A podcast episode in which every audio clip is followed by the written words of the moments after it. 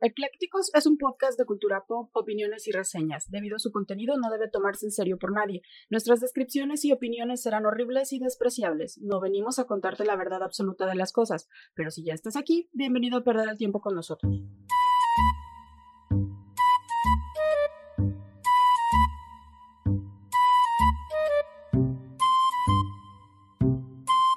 Hola, ¿qué tal? Bienvenidos de nuevo a un viernes, viernes de Eclécticos, este podcast donde hablamos de todo sin saber de nada. En esta ocasión, de nuevo, tenemos a la presidenta presente. Saluda, presidenta. Hola, presidenta Des.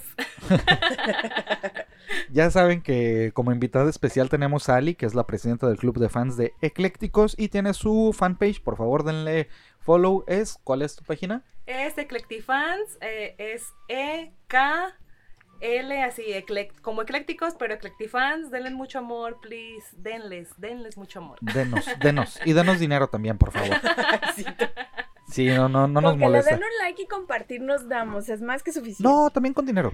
Sí. Sí, también si me dan dinero no me agüito. Y bueno, pues de este lado del micrófono, como todos los viernes, yo soy Clau. Y yo soy Mike. Y este viernes les volvemos a traer cultura para que se cultiven, para que no digan que en este podcast no aprenden. El día de Hoy les vamos a hablar de fobias. ¿Es correcto? Sí. ¿Es correcto, señorita, maestra? Sí. Bueno, y un poquito de filias también. Sí. Para que, pues bueno, la contraparte, ¿no? De lo que nos causa pudo, nos, lo que nos causa repulsión y también lo que pues no nos causa repulsión algunos, ¿verdad? Que tenemos Inge su madre. Por ahí un Salud. yo pensé que había sido uno de los perritos. Fue uno de los perros. Ah, chinga. Sí, sí fue uno de los perros. Ah, chinga. Eh, Inge oh. otra vez. Es, que le da repulsión las filias. Le damos asco a los perros. A ella, no le gustó, dijo que asco su podcast. Asco tu podcast, amiga. Asca. A ver, jálate. ¿Qué, qué es? Vamos a empezar. Bueno, espérate. ¿Saludos? ¿No saludos? ¿Nadie? Saludos. Porque luego se nos olvida. Eh, sí, saludos a todos los que nos escuchan, a todos los que nos comparten. Saludos a Toño Licea, saludos a Rodo Uribe, saludos a mi Paulina. Ajá. Saludos a toda la comunidad de artesanos, de los, de los tejedores. De los amigurumis. De los amigurumis, ajá. muchas gracias por escucharnos. También muchos saludos a este. A Jesús Sarmiento también. A los nuevos países desbloqueados. Saludos a Ches Chispi. A Chispi, siempre el Chispi. Ok. Este, sí. Oye, encontré a alguien más que se le dicen Chispi aquí en Colima. Ah, mira, qué chistoso. Entonces es, es como un, hay un homólogo por acá. Y este, saludos a Zaira, que ha estado muy al pendiente de la página También, de Ecléctico, siempre anda comentando. Ay, sí, es cierto. Zaira, saludos. Zaira ya te quiero conocer. no sabes lo que dices, hija. A toda la comunidad que juega Pokémon Go en Colima este, y al grupo de Villa Rides. Ah, bueno, yo todo quiero saludar a todo el Spectre Team que siempre están ahí dándonos apoyo, sobre todo a Damián Wolf Durazo. Muchas gracias luego por todo su apoyo. H Baez también tiene su canal, por ahí vayan a seguirlo si les gustan los videojuegos, síganlo como H eh, en Twitch. Este, y bueno, pues a toda la comunidad, ya saben, Pera y todos ustedes que nos escuchan y que nos apoyan viernes con viernes, semana con semana. Muchas gracias por todo ese apoyo y sobre todo por el cariño y el amor que nos están dando. Ahora sí, se acabaron los saludos. bueno, no sé. ok. No sé si ya. Entonces, eh, empezamos con primero qué es el, término de fobia, ¿no? Este, la fobia eh, deriva del Era un grupo de los ochentas, ¿no? Aparte. ¿Noventas? No, oh, ochentas. desde los ochentas ya tenían. No, pues ochentas, ya. Revelan su edad, ¿eh? Ajá. Revelan. Entonces, este es un término derivado de phobos, que en griego este, significaba pánico y también era una pues una de estas partes mitológicas de, de todos ¿Lo los vas a tocar porque lo traigo yo. Ah, nada más voy a mencionar que era hijo de Ares y a, Afrodita. y estamos esperando, si Pascu y Rodrigo nos están escuchando, por favor hagan el video de, de Phobos, por favor, que era la personificación del miedo. Así es, es Hasta ahí traigo de Bueno, es que está chido porque siempre la, las etimologías tienen obviamente sus prefijos, que es el, lo que antecede al, a, el origen de la palabra. Y el sufijo, que es el que está pues después, ¿no? Entonces, en efecto, en la mitología griega, Phobos era este, el, bueno, Phobos y Deimos. Quiero que sepas. no pues era uno solo, eran gemelos. un montón de hijos. Bueno, Eh, Fobos y Deimos eran hermanos gemelos Mm. y eran la representación del temor y el horror. Y en efecto, eran hijos de Ares, que era el dios de la guerra, y de Afrodita, la diosa del amor. Eh, como te mencionaba, eran hermanos gemelos y se consideraban este, que acompañaban a los dioses de la guerra en cada batalla. Y su equivalente romano, adivina cómo se llamaba el equivalente romano, de, de, de ¿De Fobos Fobos? y Deimos. eh, ¿Rómulo y Ramo? No, su equivalente romano es Timor. ¡Ah! ¡Qué loco! De ahí viene la Ajá. palabra temor. Sí. De ahí entonces el, el equivalente romano de, de Fobos o de fobia, Ajá. que, era, que son, te digo, los, los del temor, es Timor. Oh, mira, hoy aprendí algo nuevo. Para que veas, por eso les dije, yo les dije en el inicio que iban a aprender algo. Bueno, pues la figura de Fobos en la mitología se supone que aparecía antes de cada batalla, refiriéndose al miedo y al pánico que los combatientes tenían antes de luchar. Este, obviamente, pues estos, estos guerreros atemorizados huían de la batalla o a veces fingían su muerte para escapar de. porque se supone que aparecía la, la figura de, de, de Fobos y de Ah, Deimos. No, acuérdate que Timor era romano. Eh, se supone que Deimos hacía su aparición después de su hermano. Mm. O sea, primero venía Fobos. Por eso Fobia este, como que tiene esa, esa carga más fuerte, ¿no? Sí. del Fobos. Y eh, venía después de su hermano presentándose en los luchadores que por miedo quedaban paralizados ante el terror, el dolor a la muerte. Sí. Eh, obviamente, después de múltiples interpretaciones de Fobos, se popularizó la imagen de un ser sobrehumano con una misión de destrucción hacia la raza humana, o que también está relacionado con las amenazas ordenadas por Ares, y que intervendría para cumplir junto a Deimos en, en esta misión de destruir, ¿no? Eh, perdón, en la aparición final de Deimos y Fobos para cumplir el objetivo que Ares le ha impuesto, aparece eh, una escena en la que Fobos se plantea las órdenes y decide no cumplirlas.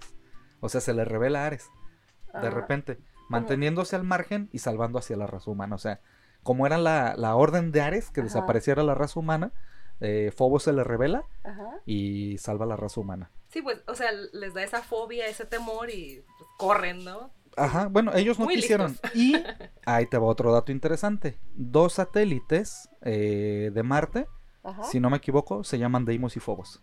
¡Ay, qué feo! No, está chido, ¿no? Que Ajá. se llamen así. Pues no, qué miedo. Que- Literal.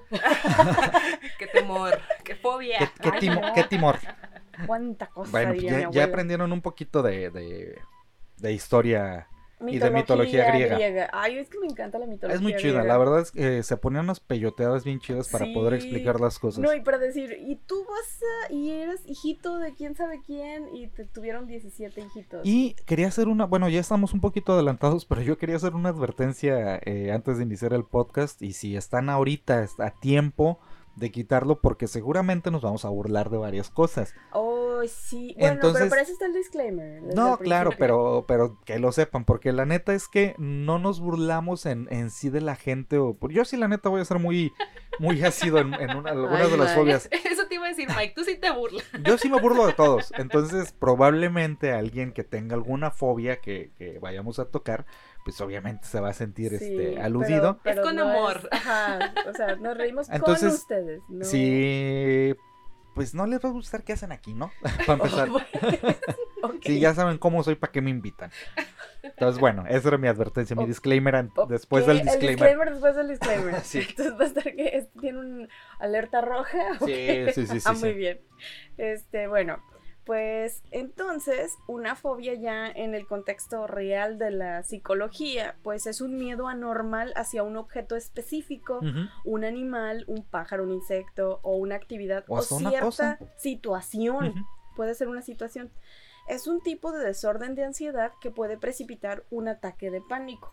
Y eso ya es un poco más, eso es un problema, progre- problema más serio que la fobia en sí, porque todos podemos tener miedos a ciertas cosas naturales. ¿no? Por ejemplo, el miedo a las cucarachas o, o miedo a las Eh, ratas. es que ahí te va, una fobia no equivale a un miedo.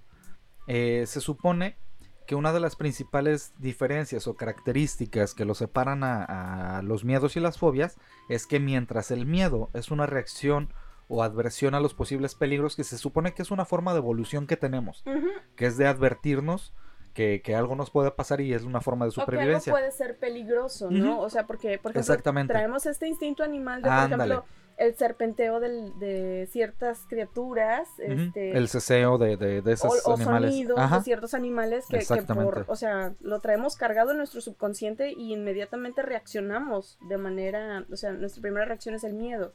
Entonces, este, es, es nuestra forma de como resguardarnos o, o prever ciertas Sí, situaciones el- que podrían ponernos en riesgo. E- Esa es la diferencia, ¿no? El miedo, te digo, es una reacción de como de alerta o de Ajá. advertencia hacia los peligros Sí, del entorno, mientras que la fobia eh, es un sentimiento de odio o de repulsión hacia ciertas cosas. O sea, no precisamente es que te den, que, que te diga, "Está- estoy en peligro. Nada más me da asco, puede ser que me dé asco. Pero las reacciones sí pueden ser paralizantes, o sea, Ah, para al- alguna al gente sí, sí, o sea, de- en, de- en casos muy graves en donde no te puedes ni mover, de, de simplemente ver el objeto, animal o cosa o situación que te hace percibir esa, esa fobia, ¿no? Chicheñol. Eh, pues estos miedos pueden ser racionales o irracionales. En la mayoría de las fobias son siempre irracionales, o sea, no, no hay una situación en sí o objetos peligrosos que puedan coincidir para que tú te sientas en peligro, como lo mencionabas. Pero, pero sin embargo, las personas que padecen de las fobias no lo pueden evitar. No, O sea, es algo no, no, no, inevitable es para hasta ellos. irracional a veces, ¿no? Así Hay es. terapias y eso, pero bueno, es Sí, ya- de hecho voy a hablar un poquito Ah, de los chingón. tratamientos al final, este, pero bueno, eh, algunos de estos eh, miedos pueden ser, por ejemplo, el miedo a volar, el miedo a la gente, que eso, eso ha surgido últimamente, a la fobia social, que ha crecido en los últimos Mm. años y se han detectado muchos casos, sobre todo en adolescentes y en, en jóvenes adultos. Y ahora con la con, Con el la confinamiento que hemos se ha tenido también. incrementado. Ajá. Incluso hay muchos casos de niños que, por ejemplo, no han podido tener ese acercamiento con grupos No, no han podido grandes de otros niños porque no han podido socializar. Entonces, cuando ya van en, no sé, segundo de primaria o tercero y de repente ya métete a un grupo de 30, 40 No otros saben qué niños hacer. y no saben qué hacer. Entonces, se están dando muchos casos extraños y pues creo que es un- una ventana para todos estos que estudian psicología o todos los profesionales de la salud para que investiguen precisamente qué, qué detona estas situaciones, ¿no? Y este, en, en muchos de los casos, las fobias pueden obstaculizar seriamente la vida cotidiana de una persona. O sea, al grado de no dejar que hagas cosas normales. Este, y ahorita vamos a ver por Bueno, qué. yo tengo una fobia, es- espero que la vayan a tocar, pero ya, bueno, si la toca ya, ya les diré. ¿Cuál es tu fobia? Ah, no vas a decir hasta. Pues, pues si la, si, si sale, ah, bueno. sí, si no ya, pues luego les digo, pero sí, sí es algo irracional y sí me paraliza un poquito, pero ¿Sí? sí, sí, la verdad, sí. Bueno, ahorita vamos a ver la fobia de la presidenta. Y, y un dato curioso, fíjate, eh, de acuerdo a, a, este, eh, digamos como el INEGI de Estados Unidos, este, discriminando edad y género, se encontró que las fobias son la enfermedad mental más común entre las mujeres. Y en todos los grupos de edad eh, de mujeres, o sea, no hay así como que, ah, nada más, mujeres entre los 20 y los 30, no, o sea, O sea, general, mujeres en general. Ajá, mujeres en Ajá. general. Y Desde los este, es un la- año hasta la muerte. es la segunda más común psicopatía en hombres mayores de 25 años, Ok, la fobia. ok, las fobias. Y voy a hablar de la clasificación de las fobias. Estas se pueden agrupar en dos clases amplias. Uno, las simples o específicas y dos, las complejas. Ok. Entonces, las simples o específicas eh, tienen eh, muy definido que es un objeto, una cosa, un animal o una situación. Por ejemplo, este, los que tienen miedo a las arañas, que es la aracnofobia. Este, el miedo a volar, que tiene más bien con el, el- no es tanto el volar, sino el, el problema de que se caiga el avión. Ajá. O sea, porque luego luego empiezas a ver como que, ah, pues es que ha habido muchos accidentes y que las estadísticas. Entonces es más bien el miedo a que algo suceda mientras Sí, tú estás yo sí en el conozco un par de personas que tienen ese, ese miedo. ¿Cómo se llama el miedo a volar? El miedo a volar se llama aviatopo- Aviatofobia. aviatofobia. Ok. Aviatofobia. Y este está el miedo a los espacios abiertos, que es la agorafobia. Ok, espérate, ¿ya, ¿ya vas a empezar con las fobias? Eh, bueno, es que traigo citadas como las estoy demarcando en dos clases, las Ah, simples y las complejas. Ahorita solo estoy hablando de las fobias las- simples. ¿Eso- ¿Esas son simples? Sí, porque son tratables. Eso es más fácil eh, llevar el... el- si, si tú eres un paciente con fobia y, estás, y tienes una fobia simple, entonces es más fácil tratarla con eh, situaciones o con, o con terapias de eh, exposición. Ok. Por ejemplo, en los que tienen miedo a, a las arañas, entonces te enseñan arañas Ajá. y poco a poco empiezas a controlar el miedo o a ver, percibir que la situación no está fuera de tu control. O O sea, es una araña al final de cuentas. Oye, qué, qué chido ser eso, que, así como de que te da miedo las arañas. ¡Mira! Aunque te dan araña. miedo las cucarachas, toma 20. Quiero, quiero ser ese profesional de la salud. Te da miedo volar y te... psicópata, güey, así, torturando gente. Toma 20 arañas, dame 500 pesos. Imagínate que el, eh, la, la cura para los que les da miedo volar sea aventarlo sin paracaídas, güey. Ay, no. ¡Órale, vuela, güey! No. ¡A volar! La Sáquele. ¿Sabes, sabes, ¿Sabes orar? Pues órale a la chica.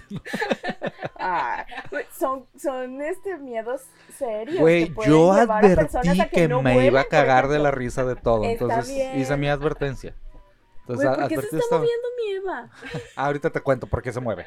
Ok, bueno, este, acabamos de tener una este, situación paranormal No. aquí en los estudios de Eclécticos. No, no es paranormal la situación que, que cree Claudia que sufrió. Lo que pasa es que tiene una figura de Eva que perdió una pata porque una gata se subió a bajar un pulpito Perdió una pata. y entonces el Eva terminó en el piso junto con el pulpito abajo y así por así lo perdió. Bueno, ya entonces comentario al margen, pues puedes seguir con tus fobias. Ya sabe la explicación que no tiene nada de paranormal. Ok, bueno. Este, luego está, bueno, la agorafobia, que es el, el miedo a los espacios abiertos. Ajá. La claustrofobia, A los que cerrados. es el miedo a los espacios cerrados. Y yo no sé si tengo esta fobia, pero sí me siento, me da mucha angustia estar en espacios cerrados o confinados o, o- o es- apretados. O sea, no, Mm. no, no me siento a gusto. Y yo todo lo contrario, fíjate. En, en espacios pequeños ¿Sí? me siento muy O sea, cómodo. como en ataúdes y esas cosas. De hecho, ah, ahí te va una anécdota. De hecho, Ah, una ya. vez me enterraron. No. ¿eh? Hice la No. terapia esta de Surcorea. Cállate, donde- cállate, los hocico. ¡El hocico! Mi abuelo materno, quiero que sepas, ¿Que te metían ataúdes? que no, se compró un ataúd mucho antes, ajá, en vida, ¿Por qué? porque dijo que se quería ir acostumbrando al cajón. Ay, Dios mío.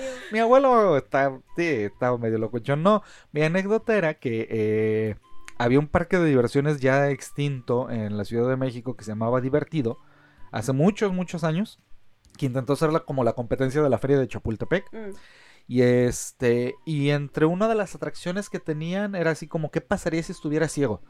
Entonces, era, Bueno. ajá, o sea, te metían, era, haz de cuenta, todo, todo el espacio, eran muchos túneles, Ajá. totalmente como de ¿Y terciopelo ibas negro. tocando Y, cosas? ibas tocando y te ibas arrastrando y tenías... No, no, no, güey, déjate de eso, yo me estrellé con el culo de alguien, güey. Ok. Sí, pues venías a gatas, güey, y no veías nada y de repente, ¡pap! sentías, ¿no? Sentías u olías. El, Mal. el chiste es que eh, llegaba un punto donde, pues, ¿qué te gusta? Yo tenía 9, 10 años, eh, era 40, 50 centímetros, yo creo, de, del máximo de ancho de los espacios, Ajá. o sea, de lo pequeñito que estaban. Y hubo un punto donde yo me acosté y me sentí tan cómodo, así en la oscuridad y en ¿Y- ese ¿Y espacio. no le estorbabas a los demás? No, nadie pasar? pasó. Y ahí me quedé, yo creo que me quedé unos 5 o 10 minutos ahí sin broncas. y entonces no. ahí, y, de- y después voy a revelar mis Ah, babosadas. Antes no te salió el, el payaso de Kitsania o algo así. Voy, a- voy a revelar mis babosadas y mis, mis manías que tuve. Bueno, ahí te va. He tenido unas etapas muy locas de mi vida para dormir. Mm. Llegó un tiempo donde no me podía dormir si no tenía toda mi ropa puesta, incluyendo zapatos, cinturón, todo. O sea, no me podía dormir. Tenía que irme a dormir con ropa. Llegó un punto donde no me podía dormir si la cama estaba destendida. Entonces la tenía que tender y quedar tendida y así. Entonces he tenido varios puntos y cuando me di cuenta de eso de los espacios cerrados, teníamos unas literas y aparte tenía una cama abajo de esas que se esconden, Ah, ajá. ¿sí? Para las visitas y eso. sí. Ah, pues yo me dormía abajo de esa cama para que me quedara pegadito O sea, al piso. Sin sacarla. Sin cama. sacarla. Estabas muy, estaba Ajá, muy flaquito adentro. Mike, ¿no? Sí, desde cuando era adolescente estaba- pesaba 60 kilos. Entonces, este, me metía sin sacar la cama y me quedaba así. Ahí- y ahí me dormía. Así, por eso, eh, bueno, es- esas son mis, no son filias, pero sí mis pinches No. formas raras a veces de hacer las cosas. No, eran- no, eh, y a mí me, me siento cómodo en espacios cerrados. Cosa contraria. Sí, y no, es raro. No, yo todo lo contrario. Y luego está, por ejemplo, el miedo a las alturas, que Acrofobia. es acrofobia, el, el ru- el miedo a los ruidos fuertes, que es la brontofobia, este, por ejemplo, a los, a los ¿No es a, ¿No es a los brontosaurios? No, no, pareciera, pero... Y, y me encontré con unas descripciones así, ahorita van a ver. Está, por ejemplo, el, el miedo natural que muchos tenemos, pero bueno, algunos, para algunos es irracional, el miedo a la muerte, que es la Ah, ok. necrofobia. Yo tengo miedo a los balazos. güey. Y esto es por mencionar algunas, que son las fobias simples. Mm. Este, también puede ser, por ejemplo, el miedo a la sangre o a las intervenciones médicas, a las inyecciones, que hemos visto ahora con la campaña de vacunación. Mucha ¿Cómo gente hay que les tiene miedo Muchachos de treinta y tantos años y ¡ay! Muchachos. son Jovencitos. Están en plena Son flor de su vida. Niños. Mozalbetes. Ajá. Este. Y, eh, por ejemplo, eh, todo esto conlleva a eh, como una reacción natural del cuerpo en una reducción de su ritmo cardíaco y a una alta o baja presión arterial. Yo lo que no entiendo es, hay mu- conozco a varias gentes que, que varias personas, perdón, eh, que le tienen fobia a las inyecciones, pero no a los tatuajes. Mm. O sea, y son agujas, realmente son agujas que, que están entrando en tu a piel. lo mejor es la, la forma de la Ajá, aguja a lo mejor, tal lo vez. que les detona el miedo, no tanto, y como digamos que el, el instrumento con el que te tatúan, pues no parece una No, no se ven. aguja. O a lo mejor es, Entonces- es miedo a las enfermeras, ¿no? Porque hay unas que sí tienen Ah. cara de malvadas, Ah, bueno, ¿no? pero Así es estás en la cara como... "Eh". Esta señora me va a matar. En el seguro social, la mayoría tienen cara de, güey, ¿sabes que no hiciste tu papeleo? Así. La neta. Así de me duele para que te enfermas. Perdóneme, señora. Otra anécdota, mi mamá gritando en el parto. ¿Para qué se embaraza, güey? El doctor gritando, doctor que, que para que abría eso. las piernas, güey. No, demanda, para qué se embaraza- ¿eh? No, güey, ahorita Demanda. te estoy hablando de, creo que fue el embarazo de mi hermano, no sé, güey, pero... ¿Cómo le dice eso? Ajá, güey. Sí, pues para que veas que no estás tan alejado de la Es que de realidad, veras que hay unos médicos que, o sea, entiendo que hay de todo en todas las profesiones, ¿no? Hay gente que sí tiene la vocación y hay gente que de plano así de mejor ve, póngase a vender fruta en la esquina porque para atención al cliente usted no. Una mexicana que fruta vendía. No, no, no puede ser. Esas fueron las simples, entonces. Eh, ajá, o sea, unas cuantas. Hay muchísimas más. Este, pero por mencionar algunas, ¿no? Y luego están las fobias complejas.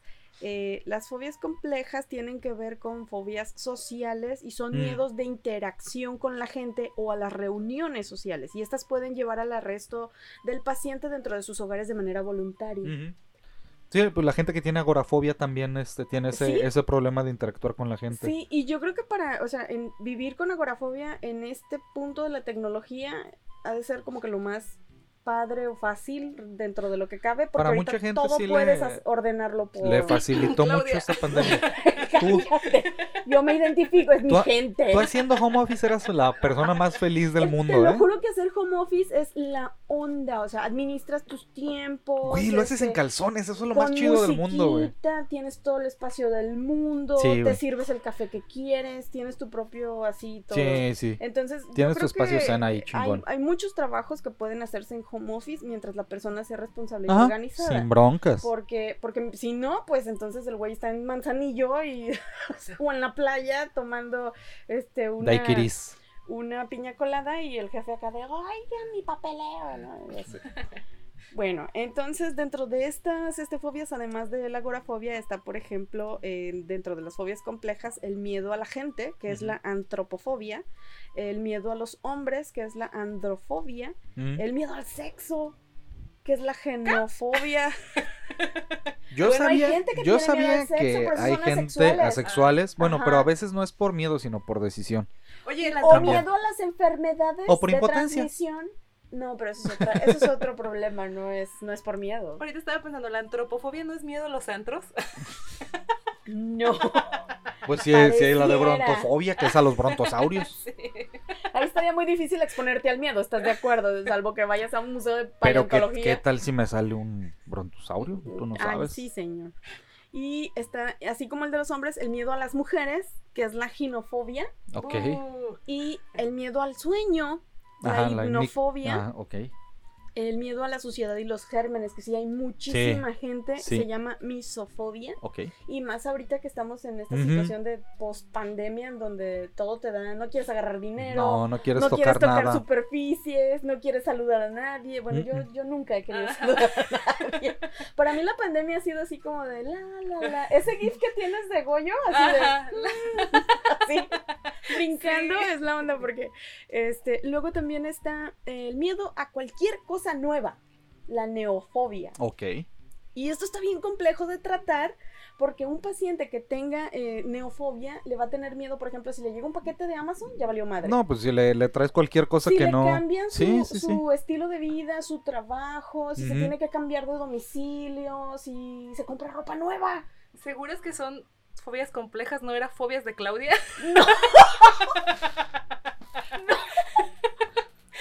Oye. E- No, Este episodio se trata de describiendo a Claudia. no es cierto. A mí no me dan miedo las, la ropa nueva, no. Pero conocer a gente nueva sí. Bueno, pero, pero que te cambien, que te cambien cualquier cosa que no conoces y te en si- el si género entras en- de, de miedo a la interacción social, no tanto a la gente. Oh, Bueno, también.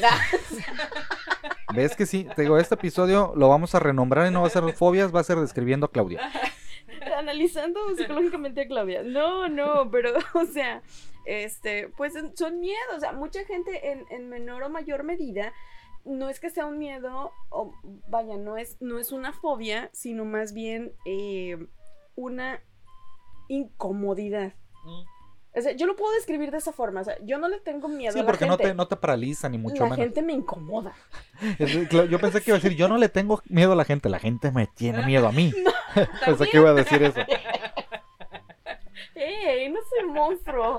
Bueno, ahora, ¿sabes cuál fue el primer paciente o la primera fobia registrada? Eh, creo que la de las barbas. No, ¿No? fue en hace 2500 años Ay, que no la puede ser. ¿Quién registró eso? Hipócrates. Y eh, pues bueno, Hipócrate- Hipócrates es el padre griego de la medicina, como sabes, sí. por eso hacen el juramento hipocrático los, Hipocrático. los médicos. Eh, aunque él no utilizó la palabra fobia, ocurrió 500 años después, cuando el autor romano Celso lo usó en el 30 después de Cristo. Y la primer fobia descrita por Hipócrates, no como tal como fobia, fue este un hombre al que le aterrorizaba la música de flauta, pero solo si la escuchaba de noche. Mm, bueno. O sea, era muy específica. güey, era, la- era... Si ese güey Era hubiera sido mi, fobia. si hubiera sido mi vecino, yo iba. Sí, vaga. güey, turururú, le tocaba acá, terererete. Y tu vecino, no. Teniendo bueno, convulsiones. La que registró Celso en el 30 después de Cristo fue la hidrofobia. Precisamente Mm. este la agua. el que después, dato de dato curioso, es que es la enfermedad o la fobia que se ha asociado con la rabia. Porque se Ah, supone que, sí, que un animal o una persona que, que Que tiene ha padecido la rabia, este, tiene esa, esa hidrofobia que no le, le molesta pues que le acerquen el agua. Te iba a decir, hay muchos otakus, ¿no? que le tienen miedo al agua. Y bueno, ahí te va. Este, Celso tomó la palabra, ya lo habíamos descrito, la palabra fobia del dios griego Fobos, que ya lo habíamos mencionado hace ratito, que era tan aterrador que pues causaba este pánico, ¿no? Eh, y obviamente, ahí te va. Algo bien chido. Uno de los casos más célebres del psicoanálisis es el de Sigmund Freud, que describió en el análisis de la fobia de un niño de 5 años en 1909. Ahí te va. Este niño, que fue conocido como el pequeño Hans, había sido testigo, solo a la edad de 4 años, de un evento que lo aterrorizó por toda su vida. Él estaba en el parque local con la criada de la familia cuando un caballo que tiraba de una carga colapsó. Entonces esto llevó a que el niño desarrollara un miedo a salir de la calle, centrado sobre todo en el terror a los caballos. Y el término fue equinofobia. Y a las cargas pesadas también, pero sobre Bueno. todo a los caballos. Pero toda su vida, cinco años. No, no, no, o sea, de ahí en adelante. Ah, O sea, de- desde el los cuatro, ajá, ese fue el detonante para que Ajá. toda su vida, en la vida Ah, posterior, ya, ya, ya. este, tuviera esa equinofobia. Pero ahí te va lo más chido del asunto. Adivina qué fue lo que dijo Freud. Sexo, sexo, sexo, sexo. Ajá, sí, coincido.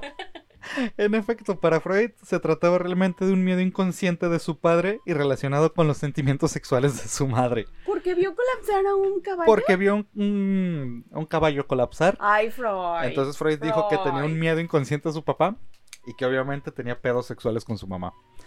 Obviamente, esa fue la, la definición de Freud. Es que para Freud todo era sexual. Sí, o sea, güey. todo tenía que ver con las mamás y los papás y todo eran traumas sexuales. Así de, ah, tengo miedo a las mariposas. Es sexual. Sí, a huevo. De, de hecho, había. Hay un libro muy bueno que. Este. De Patricio, es un monero, un Ah, caricaturista yo pensé que. que Patricio Estrella. No, Patricio es un monero que escribe para Milenio, bueno, que dibuja para Ah, Milenio Sí, sí, sí. y hace una serie que se llama Los Miserables y entre otros. Y él hizo un libro que se llama El Vulgarus, el pequeño manual del verdulero. Está buenísimo porque haz de cuenta que, que da definiciones y me acuerdo que, que una de las definiciones decía Freud, psicoanalista austríaco que se tardó toda su vida en demostrar que la razón de todos nuestros problemas era la mamá. Ajá. Entonces sí, güey, o sea, así lo definía. Está, está, está botando ese librito, el Vulgarus. Ah, por cierto, ese me lo prestó alguna vez eh, Ariel. El vulgarus Ah, lo, lo voy a usar para, para un apodo, para, El para vulgarus. Sama. El Vulgarus. Era como Para Sama. o le puedes poner un perrito así. Vulga, vulga, vulga. Vulgarus. Échale. Bueno, y eh, bueno, ya vimos los dos tipos, pero ahora vamos a hablar de las 15 fobias más raras que existen. Ok. Y no quiere, que sean- no quiere decir que sean las únicas, hay fobias súper mega raras, me encontré unas así bien extrañas, pero bueno, ahorita nada más vamos a mencionar 15. Este, esta, la primera que es eh, el... Ay, Dios mío, ayúdame. Se llama la hexacosioei hexaconta hexasofobia. Ah, ya sé cuál es. Es el miedo al número 666. ¿Y vas a mencionar la del miedo a las palabras largas? Porque si esa te Sí, costó también trabajo. la traigo, también la traigo. Este, este miedo, eh, lo que las personas que padecen este miedo eh, sienten, eh, pues obviamente una repulsión hacia el número 666 El número y de la evitan bestia. las cosas relacionadas con este número. Toda la iglesia católica. Sí, de hecho, tal es como un edificio en el cual el número se exhiba claramente y pues no lo podemos evitar porque a veces la numeración te toca, o sea, el número oficial es 666 y te chingas. Este, pero bueno, también lo puedes cambiar, ¿no? Una matrícula de un vehículo que te toque el 666, también así como de, no, quítamelo. Lo O- quiero. ¿No, ¿No será más relacionado con superstición? No, es que tiene que ver, eh, dice, el origen de esta fobia está ligado a Satanás o al anticristo. Ah, Y obviamente. por lo tanto, es frecuente que las personas que padecen esta fobia se han criado en familias cristianas. Entonces, hay un antecedente de, crianza o, o- o más bien, no, no es biológico, pero sería como here- herencia. o sea, porque o- lo aprenden, o sea, le enseñan que el 666 es malo, pero solo es un número, o sea, no, no pasa nada, pero tiene mucho que ver con tus Sí, porque está esa, con esa asociación. Así es, sí, hay gente que le tiene miedo, entonces pues, pues es este, no es normal, pero A mí, a mí me ha pasado que, bueno, yo a veces veo publicaciones y veo que tienen 666 likes y digo, no Yo lo también. voy a poner porque ese número está chido. Guardo pa- capturas de pantalla cuando es así a O veces. como Más cuando sale sí. Pokémon de nivel 666. Ajá, sí, mío ya lo guardo. También guardo capturas de pantalla cuando tiene 69 likes. Ay, sí. Luego está el miedo de la santofobia, que es el miedo al color amarillo. ok. En Yo pensé que era el santo. No, en específico al amarillo. Es dentro de las fobias más raras, la santofobia este, indica que los pacientes eh, le temen a cualquier cosa que contenga amarillo. Les da ansiedad y sufren este pues de ataques, este, de repulsión, de no quererlo ver, de cambiarlo. Eh, no pueden ver el sol, por ejemplo. Bueno, nadie puede ver el sol directamente. No, pero me imagino que si, si tu hijo hizo un dibujito y pintó el sol. sol. de amarillo así de ¡No! Le pegan al ¡Maldito chamaco. Quita ese niño de aquí. No, No se pueden comer un huevito. no toleran Ah. la pintura amarilla tampoco, por ejemplo. El Este, huevito. Inclusive, inclusive la palabra. O sea, el simple hecho de la palabra, Que alguien les diga amarillo. eh, pues, o que digan, oh, te encargo un gafet de color Ah, amarillo. amarillo. Y se empiezan a juntar espuma por la boca.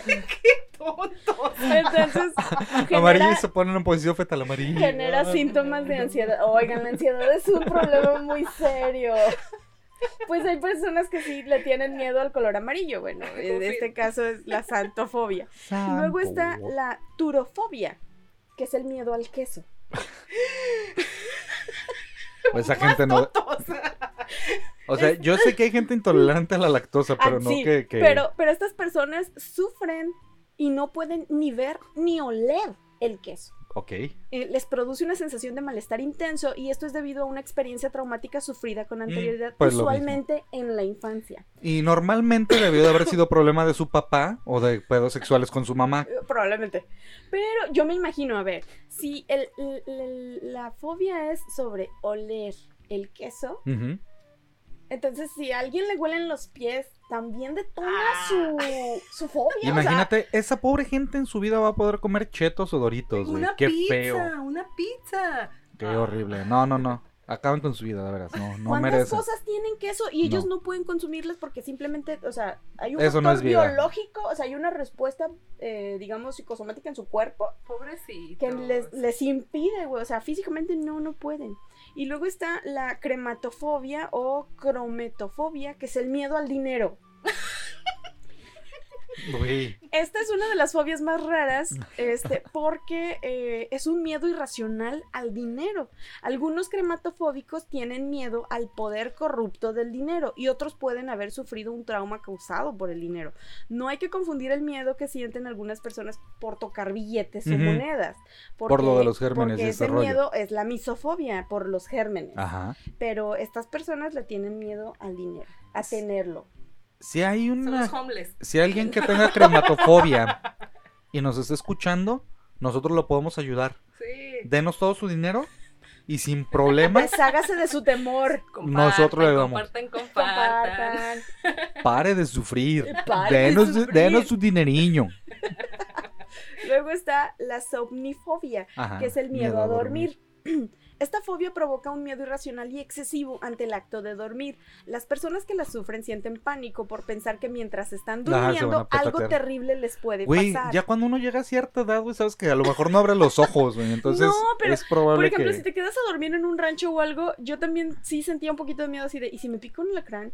¿Y si me pica un cien pies? ¿Y si me pica algo, una chincha? De esas que, Pero de eso ya es paranoia. que te pican y duran 20 años y luego te da un infarto al corazón porque te picó una chincha hace 20 años. Se es el llama mal de el mal de Chagas. Clau, ¿cómo sabes eso? En- Ay, sí existe, búscalo. Ay, no, Le hace daño tener internet. Sí. No, bueno, pero, o sea, es como ese miedo de que estás indefenso, estás dormido y cualquier cosa te puede atacar. Este, y bueno, eh, también podría ser la causa que les da miedo tener pesadillas, Mm, debido a que a, a las han sufrido constantemente y de manera repetitiva con anterioridad. Obviamente esta fobia está ligada con el insomnio. mm. Entonces, bueno, pues ahí está la somnifobia. También está la coul coulrofobia, Ay, no.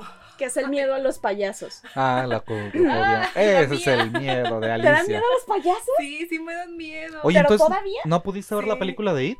Eh, sí la vi, pero la vi así como por partes. La vi con los ojos cerrados. La vi por partes, o sea, la vi en, de- en un periodo muy largo por partes. No he podido ver las nuevas, de verdad, no puedo, no puedo. No. No, Son buenísimas, pues no buenísimas. puedo buenas. verlas, no puedo. Vamos a hacer un maratón. Y, y fíjate, esa, esa es de una de las fobias más que yo al menos conozco más gente Conozco mucha gente que le que tiene, miedo a que tiene esa, esa fobia. Y sí, hay muchísima gente que le tiene miedo, que de no. plano no los puede ver porque sí les causan ese... O sea, yo he visto, por ejemplo, stickers de payasos, Ajá. sí, hasta algunos son No, no, no, pero ver ¿no? payasos en vivo. Pero verlos, por ejemplo, los que están así haciendo malabares en los semáforos, no, me volteo, cierro los ojos, no quiero que se me acerquen, no, no, me dan mucho miedo. Pues a mí, por ejemplo, todos estos payasos que, que surgieron en el ámbito del espectáculo en Monterrey, a, a mí me, me dan repulsión. O sea, yo así como de, ¿por qué? ¿Por qué tienen una fascinación en Monterrey eh, por los payasos? más bien a ti sería como esta palabra que se ha, ha acumulado más recientemente, que es como cringe, que es como sentir Ah, sí. como incomodidad ajena. Sí, A ti más me- es me más, más que una fobia es como una incomodidad Ajá, ajena. Sí, no, no es una fobia. Para ti es eso. Me incomodan, me incomodan. Por eso este capítulo se llama Entendiendo a Claudia. Oigan. Entonces, bueno, muchas de estas personas este, que sufren la Ay, no. aunque es muy común, Ay, no. que es lo que mencionábamos, muchas personas lo tienen, y, y puede ser percibida por otras personas como muy gracioso, ¿no? A mí me da risa que, que Pero el, tenga su- miedo. el sujeto que Bueno, todos me experimenta dan la risa. fobia Ay, ya se me tumieron las manos. Ah. puede llegar, o sea, el paciente puede llegar a desencadenar importantes ataques de ansiedad del simple hecho de que haya un payaso cerca de él. Porque le dice, O "Ay, ya se lo me tuvieron veas. las manos. Claro, son los payasos y no el vino. güey. Son los payasos, Mike. Sí son. Los pa- ¿Sabían que hay una película que se llama Los payasos del espacio Del espacio exterior? exterior. Y es la cosa más ver. fea, eh, Sí. o sea, pero fea Sí, de, sí, de ridícula, de, Ay, de no película de terror. Pero, pero, mira, yo te quiero dar un poquito de crédito porque hace dos años este, estuvo todo este movimiento de eh, los payasos espontáneos que Mm. salieron en el Halloween de 2018, me parece, de 2019. No, fue antes de la pandemia, 2017. Ay, yo siento que fue ayer. Chiches, 2017.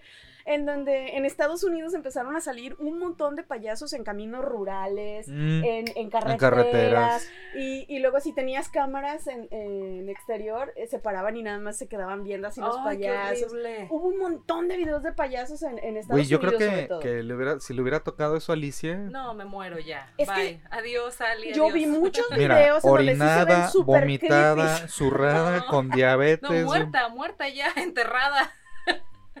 ya llévenme No, flores. pero sí, los, los payasos sí tienen un factor muy creepy en, en algunas de sus caracterizaciones, pero sí, en la mayoría de los casos a mí solamente me dan así como de, no te me acerques, este, no te quiero ver. Bueno, de hecho, incluso los payasos que se ven así como muy terroríficos intencionalmente, no me dan tanto miedo, como que me dan miedo los, los normales, o sea, la Y- nariz roja. ¿Y sabes qué y- puede ser? O sea, si alguien ubica al, al payaso Bozo, que es Mm. tan famoso, y tiene uno de los maquillajes más horribles que pueden existir en el mundo. O sea, yo lo veo, lo vi ya grande, pues, pero, pero si lo hubiera visto de chiquita, yo creo que también hubiera desarrollado Ay, un no. temor Esa así. fobia. Esta- los payasos de los 50, 40, la neta es que tenían un maquillaje medio, medio gachón. Súper creepy. El primer Sí. Ronald McDonald era una cosa horripilante y salían los comerciales de la televisión. o Pues sea, ve, ve la primera es- botarga de Mickey Mouse, estaba la chingada Sí. también. es culpa de Ronald McDonald que muchos hayan desarrollado este tipo de fobias. No, y también tiene que ver que cuando iniciaba el internet, acuérdate de las, las leyendas urbanas de Mm, las sí. bancas de Ronald McDonald. Y Sí. las tuvieron que quitar de todos los McDonald's. Sí, qué bueno, bueno. también me, eh, ¿cómo se llama? Actualizaron su imagen y pues eliminaron al payaso. No, está feo de todas maneras, horrible. pues. No. Entonces, am, está también la hombrofobia, que es el miedo a la A los lluvia. hombros. A la lluvia. no. Como la mayoría de las fobias raras, esta fobia, eh, aunque es poco conocida, las personas que sufren hombrofobia eh, es un miedo incontrolable a mojarse con agua Mm. de lluvia. Y estas personas se vuelven extremadamente obsesivas eh, con los objetos que los protegen de la lluvia. Entonces llegan hasta idolatrar, a, por ejemplo, paraguas, impermeables o toldos. ¿Es un, un altar? Ah, Yo siento que son brujas. Porque las brujas del mago de Oz se morían si les caía agua. Ah, Eran sí. otakus. Ah, también, fíjate, sí es cierto, el miedo al agua. ¿Ya ves? Eh, tenían Entonces, hidrofobia. Ahí hay, hay una conspiración, no es una fobia. así. Y ahora sí está la que mencionabas, que es la hipopotomonstrosesquipedaloliofobia, que es neta. el miedo a las palabras largas. Eso, el güey que la hizo, neta, el psicólogo, era un troll, cabrón. era un troll. Porque dijo, voy a ponerle un nombre largo para que el güey que tenga la fobia no la pueda decir. O sea, ¿te das Güey, cuenta? ¿Por qué? O sea, ¿por qué no le pusieron, no sé, miedo largofobia o algo así? Letro, letrolargofobia, güey, ya. Ándale. O Sí. sea, ah, no. Le De puso todas maneras también es palabra larga. Pues sí, Usó pero como no es hipermotro ta, ta, ta, todo el ta, ta, ta, ta, abecedario Arnold en el Schwarzenegger. pinche palabra. Y hace referencia al miedo irracional a la pronunciación de palabras largas Ah, y sé. complicadas. Los alemanes no pueden tener esta fobia. No, no pueden. No pueden. O Jamás. imagínate que empieces, o, o que un paciente de esta fobia empiece a estudiar alemán, ya olió madre. No, ya. No va a pasar del primer curso. O sea, no. Y aparte de que son largas y complejas Sí. esas palabras. Un aspirante a estudiante de psicología seguramente no podría, güey, porque le van a tocar palabras de ese tipo güey, cuando les toquen fobias y todo el desmadre. Ajá, sí, porque las tienen que analizar, Ajá. o sea, tienen que estudiarlas todos los tipos registrados. Ahí valdría Reprobado, madre. en, reprobado en segundo semestre. ¿Por qué es que tengo hipomonstruo? No, Se pero se va. Se iría- si esto pasara ahorita en 2021, se va a derechos humanos y Ah, demanda a la universidad porque lo reprobaron. Por Lo su discriminan fobia. por tener Tiene una fobia. discapacidad. Entonces, bueno, las personas que sufren esta fobia van a evitar mencionar este tipo de términos, o sea, palabras largas y complicadas. Muchas veces esta fobia viene acompañada de timidez social y miedo a quedar en ridículo, debido a la complejidad de la palabra que se usa para denominar esta fobia. Actualmente se usan palabras más cortas, Ajá. como por ejemplo, sesquipedadil. Uy, súper cortísima, güey. Eh, qué, qué bueno que la cortaron, ¿eh? Sesquipedaliofobia o laxofobia. A ver. Ahí ya me hicieron, ya me hicieron caso. Laxofobia, creo que está un poquito más. Bueno, está a mí más también pronunciable. Me da miedo quedar en ridículo. Pues yo creo que todo. No, a mí me vale es madre. Sí, a Tengo Mike no. Tengo toda la vida valiéndome madres, güey. Luego está. ¿Cuándo, cuándo has visto que me importe, güey? Hacer un ridículo. Me vale madres donde esté, güey. Un, un día me caí en los tacos, güey, con traje, güey. Me resbalé y me valió madres y regresé esos tacos. Que cuando yo tenía como 10 o 11 años, eh, por alguna extraña razón me escondí en un petate. Había un petate, eh, contexto. Estaba en Cuyutlán con mi familia. Alicia. Estaba en Cuyutlán con mi familia en Semana Santa y había un mundo de gente. Entonces fuimos al jardín y en el jardín estaban vendiendo cosas, habíamos ido a comprar algunas y pues yo estaba chiquita y me escondí en un petate. Entonces, Porque le pareció buena idea, güey. Sí, en este dije, petate aquí. claro, como ¿qué roño, puede güey. pasar? Me parece una buena historia, una buena este, anécdota. No, no es cierto, güey. me- Estoy súper traumada por esa anécdota. Bueno, me, me escondo en el petate. El petate se cae, o sea, en un cruce de calles, con tráfico pasando. Y, el, o sea, me caigo y el petate se abre como una flor de loto, así. Y quedo yo adentro, así, con mis manitas y mis piernitas así, como estrellita de mar. se bajan los taxistas, güey, ven, ven una niña menonita, güey, en medio de la calle y todos, albricias, albricias, milagro. Milagro del Señor. Entonces, es, es Un alien. Desde entonces hay un culto en Cuyutlán, la niña del Ay, sí, como, como la del puerquito que bailaba en las discos, ¿no? Pero la La, niña del la petate. santa niña del petate. güey. Entonces, es, es una de las cosas, Yo la vi, se ¿Qué parecía a Arale, pero en güera. es, es de las cosas que más pena me han dado en mi vida y tenía 10 años, pero había muchísima gente y todo el mundo me vio como ahí caí y florecí en ese petate. La princesa cagulla del petate, güey. ¡Ey, déjenme! Se Están burlando de mis traumas. Al- almendrita. güey. No, Almendrita, almendrita pecosita. no nació de una flor, nació de un petate, güey. Van a ver, ya nos voy a platicar mis historias. Si eres mexicana, Claudia, con eso confirmas que eres mexicana, aunque no parezca. Ah, ¡Maldita sea! Bueno, después de caerte del petate, después de que naciste, floreciste de un petate. luego está una fobia todavía más extraña, que es la onfalofobia, que es el miedo a los ombligos. ¿Quién le, quién le tiene miedo a los ombligos? Este miedo eh, hace que los pacientes eh, le tengan pavor a ver o tocar su propio ombligo o el de los demás. Estas personas tienen serios conflictos a la hora de bañarse por no poder mirar su ombligo ni tocarlo. Y los síntomas fisiológicos que se presentan van desde la irritabilidad, náuseas, mareos, vómito, sensación de furia. ¿Te imaginas? Te estás Mira. bañando. Veo, veo mi ombligo. Me tengo que lavar el ombligo. Y se acompaña de una sensación total de impotencia. Porque es, im- imagínate Pues sí, porque si está tu ombligo, ¿cómo te lo quitas, güey? tener miedo a los ombligos y tú tienes un ombligo. Sí, Y lo pobrecito. tienes que ver. y Que se ahí ponga está plastiloca, güey, ya. Ombligo. O Tapado el solo que, ombligo. como cuando... Bueno, eh, a mí me da risa, güey. Me da, me da risa tocar otro ombligo. Yo nunca he ay, tocado otro no, A mí no ombligo, me güey. gusta tocar ombligos, guácala. ¿Cómo que nunca he tocado otro ombligo? Bueno, ahí te va. Yo Bueno, tengo ¿tú cierta aversión. No me gusta. ¿Brotados o qué? Ajá, a mí no me gustan los ombligos brotados. Yo creo que a nadie. A nadie. O sea, no es así como que tengas un rasgo, ay, qué sexy, tienes un ombligo flotado. No. Así es que siento que esa gente cuando se estira se escuchar. Así. Y le botó el ombliguito. Como un flotis, ¿no? Así, de, de ahí lo infla. Yo siento que esas personas no les pusieron la canica cuando estaban chiquitos. ¿Cuál canica? Güey, cuando, cuando estás chiquito y Te tienes... sacan de un petate. No, Bien rara la infancia de Clau. oigan. Y la de Mike, ¿Yo qué? ¿tú yo qué? Yo nada más no tuve calaverita, pedí una caja de zapatos y ya, güey, era dor- todo. Dormir abajo de camas, este, metibles. Soy un Nosferatu. Entonces, este, no, es que cuando estaban, bueno, yo me acuerdo cuando mi hermana estaba chiquita, le, le hacían unas cosas para Bueno, sí, le, le ponían los fajaban a los niños para que no se les brotara el ombligo, eso es cierto. Los fajaban Sí, era para que una- no se les brotara Ey. el ombligo. Sí, es cierto. Entonces, esa gente que anda por ahí en la vida con su ombligo brotado, quiero que sepan que no les pusieron su fajita, Pero señor. no una canica.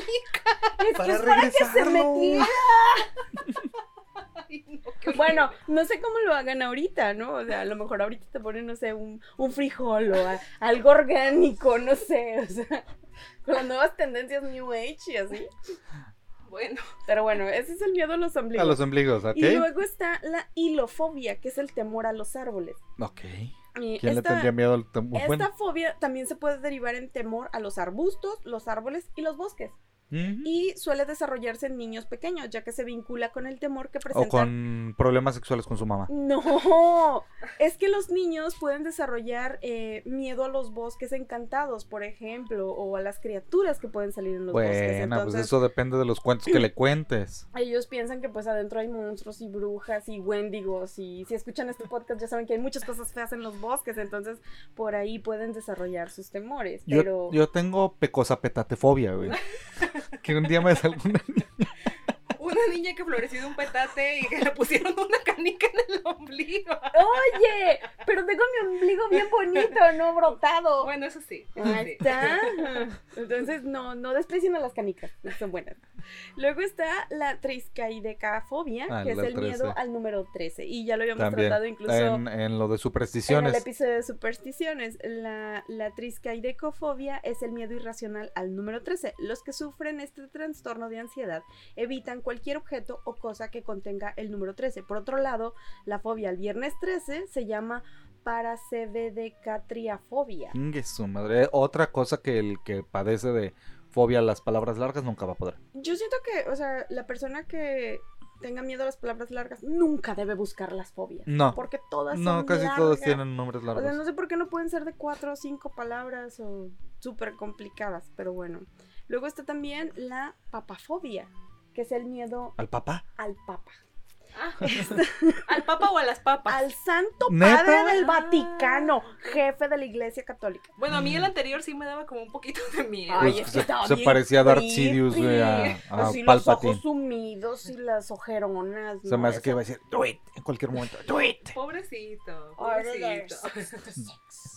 Entonces, este, y le tienen miedo no solo al Papa, sino a todo lo relacionado con él, que Mm. es como la versión inversa al miedo al 666. Ah, Ok. Porque las personas que le tienen miedo o, Son o adoradores de Satán. No, pero dicen que, eh, pues, por ejemplo, son personas que le temen a todo lo sagrado o a Mm, los A santos. los santos. En cualquier caso, basta con mantenerse alejado de la Santa Sede para no alcanzar niveles preocupantes Ah, de bueno, ansiedad. está bien, perfecto, Sí, pues Como no que voy a llegar al Si Vaticano, lo que no pasa te da miedo nada, es el Papa, pues no vayas a Roma. Ah, Y está el- bien, el me parece no bien. va a ir a ti. Estoy no- a, no soy a salvo entonces. Aquí estoy a salvo. A lo mejor la padeces y no te has dado cuenta. Sí, porque no me he acercado al Vaticano. Puede ser, sí. Luego está la uranofobia, que es el miedo al cielo. Las personas que sufren uranofobia sienten temor al cielo y a la vida después de la muerte. Pueden desarrollarse en creyentes que piensan que serán juzgados al fallecer. Esta es una de las fobias más raras y Ah, complejas ese es un gato. de tratar, puesto que no es posible hacer una terapia de habituación. Mm. Y ahorita que veamos lo de las terapias, vamos a ver por qué. Porque en realidad no es que le tengan miedo al cielo azul, o sea, es el cielo que ellos imaginan después de la muerte. Mm. Es a sí, lo que sí, le sí, de que, de miedo. que van a llegar y los van a juzgar. O temen a que, híjole, no he, sido, no he sido el mejor ser humano, Ujú. entonces a lo mejor no me toca ir al cielo. Y en realidad ese es el temor, no tanto así como de, ay, voy a ver el cielo azul y nubecitas, eso me da miedo, no, le da miedo otra, otra situación. Y está la pogonofobia, que es el miedo a las barbas. Ah, Es el que yo mencionaba porque esta fobia se descubrió en 1851, pero bueno, la tuya estaba un poquito más, más antigua. Hace referencia al miedo irracional que muchas personas sienten hacia las barbas, especialmente hacia las más largas y pobladas. puta, me voy a dejar más larga la barba todavía yo. Pese Yo, a- no, yo no le tengo miedo a esa.